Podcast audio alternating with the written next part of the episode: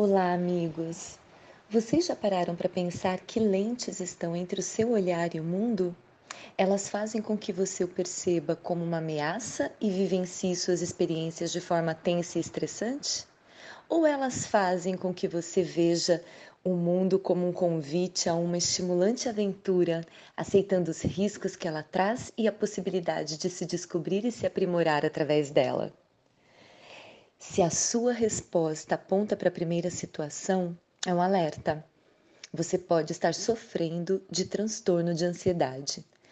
A Organização Mundial da Saúde aponta que o Brasil tem o maior número de pessoas ansiosas do mundo.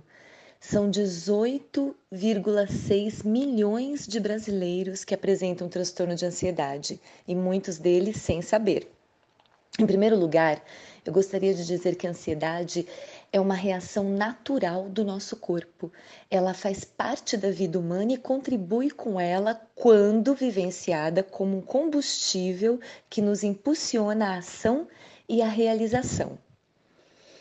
Quem nunca ficou ansioso numa viagem, num encontro muito esperado, numa avaliação?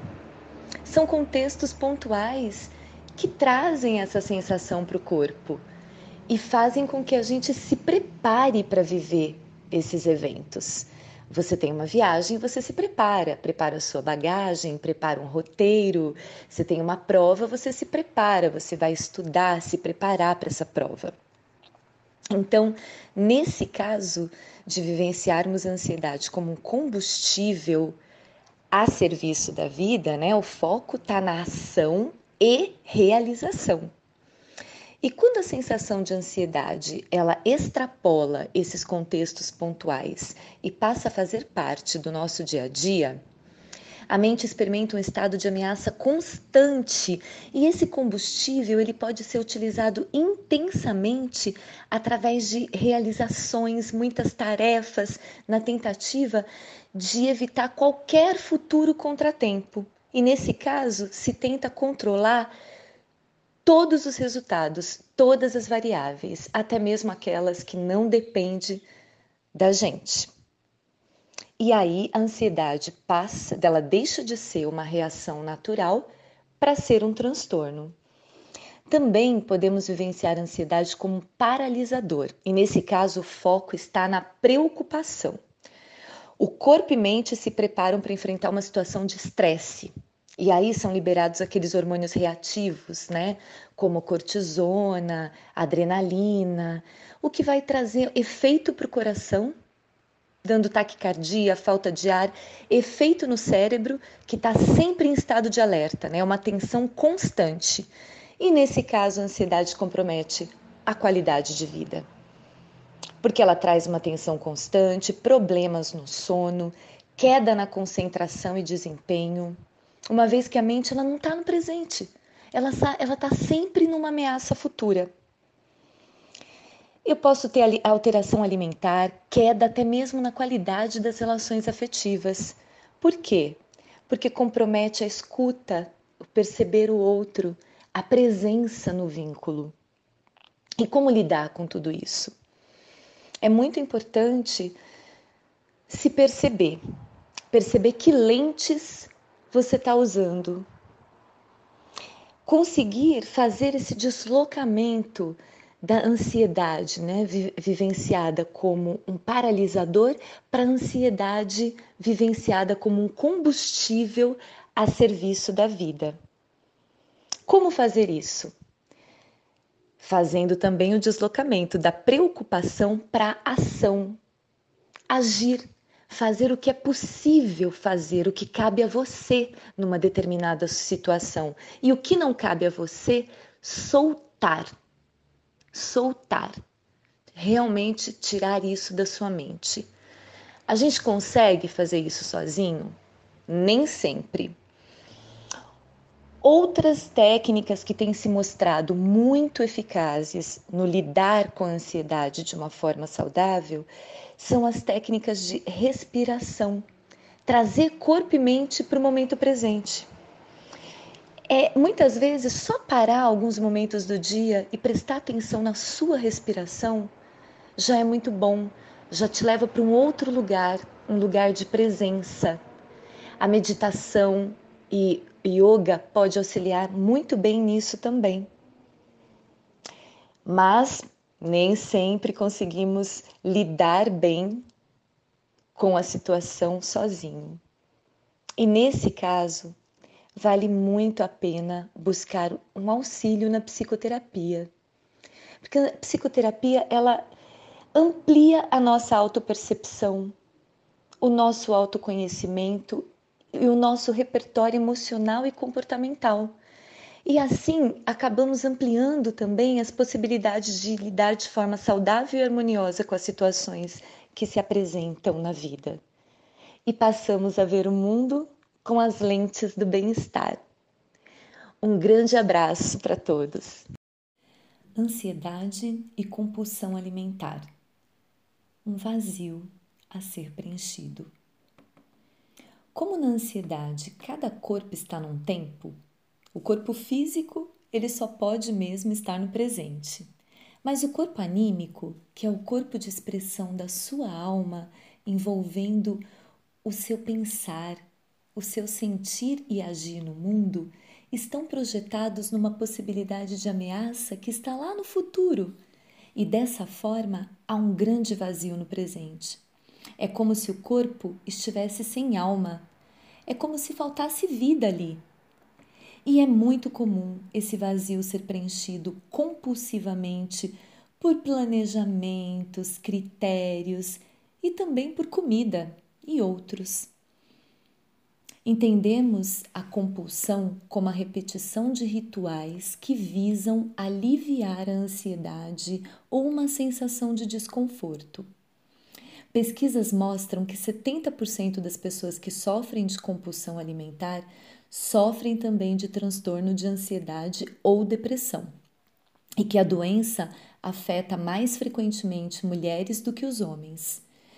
É muito importante que as pessoas compreendam que a compulsão alimentar é, é uma doença e que quem é acometido por ela não consegue freá-la. Eu vou trazer aqui alguns sintomas que ocorrem no corpo anímico de quem sofre com a compulsão alimentar. que, que acontece com o pensar dessa pessoa? É muito comum os, ter um padrão de pensamento rígido, inflexível, do tipo tudo ou nada. Também é bem frequente pensamentos que trazem planejamento para estar no controle das situações. Pensamentos com muitos critérios e uma metodologia e também há uma espécie de arquitetura mental visando a perfeição. E no sentir, o que, que acontece? Há uma grande dificuldade de expressar os sentimentos e as suas necessidades. Há um predomínio de sentimentos negativos e obscuros é comum sentimentos de medo, raiva, vergonha e culpa também, antes ou após os episódios de compulsão. Pode acontecer também de sentir nojo em relação ao tamanho do corpo. E também existe uma forte necessidade em agradar os outros e evitar confrontos. Agora, no agir, o, a compulsão alimentar ela pode levar ao isolamento social. Geralmente a pessoa também evita comer quando está com outras pessoas ou come pouquinho, mas quando está sozinha come descontroladamente. É, também é comum algumas pessoas se envolverem em jejuns esporádicos, dietas rigorosas e repetitivas, e é bem frequente que essa pessoa organize a sua rotina de modo que tenha um espaço ali para sessões de compulsão. Ou é a televisão, chegou em casa do trabalho, senta no sofá e já começa o ritual de, de compulsão. Agora, o fato é que o vazio que se sente não pode ser preenchido com a comida e nem com nada que é externo a nós. Esse vazio, ele só poderá ser preenchido com a própria presença ativa e criativa na vida. É preciso trazer a alma para o corpo. É aí o lugar genuíno do bem-estar, corpo e alma juntos. E um caminho promissor para esse encontro é a autopercepção, o autocuidado. Mas muitas vezes a gente não, não consegue se, se ver, se perceber e ser gentil com a gente mesmo. E se é esse o caso, a gente sempre pode buscar ajuda. A psicoterapia ela vai trabalhar profundamente nesse corpo anímico, com toda certeza ela pode te ajudar e você não estará sozinho nessa, nessa caminhada. E após se perceber, reconhecer as suas necessidades mais íntimas e as suas aspirações, aí a autoexpressão ela é curadora e libertadora e nesse sentido, eu faço menção à roteirista de cinema Julia Cameron, que sofreu de compulsão com álcool e no seu livro Escreva e Emagreça, no meu ponto de vista, ela foi muito feliz porque ela trouxe a autoexpressão através da escrita como um instrumento de transformação de hábito e cura é, existem muitas formas de expressão. A escrita talvez seja a mais íntima, né? Porque esse tempo entre acolher o sentimento e, e, o pensamento e elaborar tudo isso através da escolha das palavras, você acaba estreitando muito o seu relacionamento com você mesma. Então, a escrita pode ser muito interessante para você se conhecer. Mas existem muitas outras formas de expressão. Encontre a sua a cada momento e eu desejo para você um bom encontro, corpo e alma. Um grande abraço.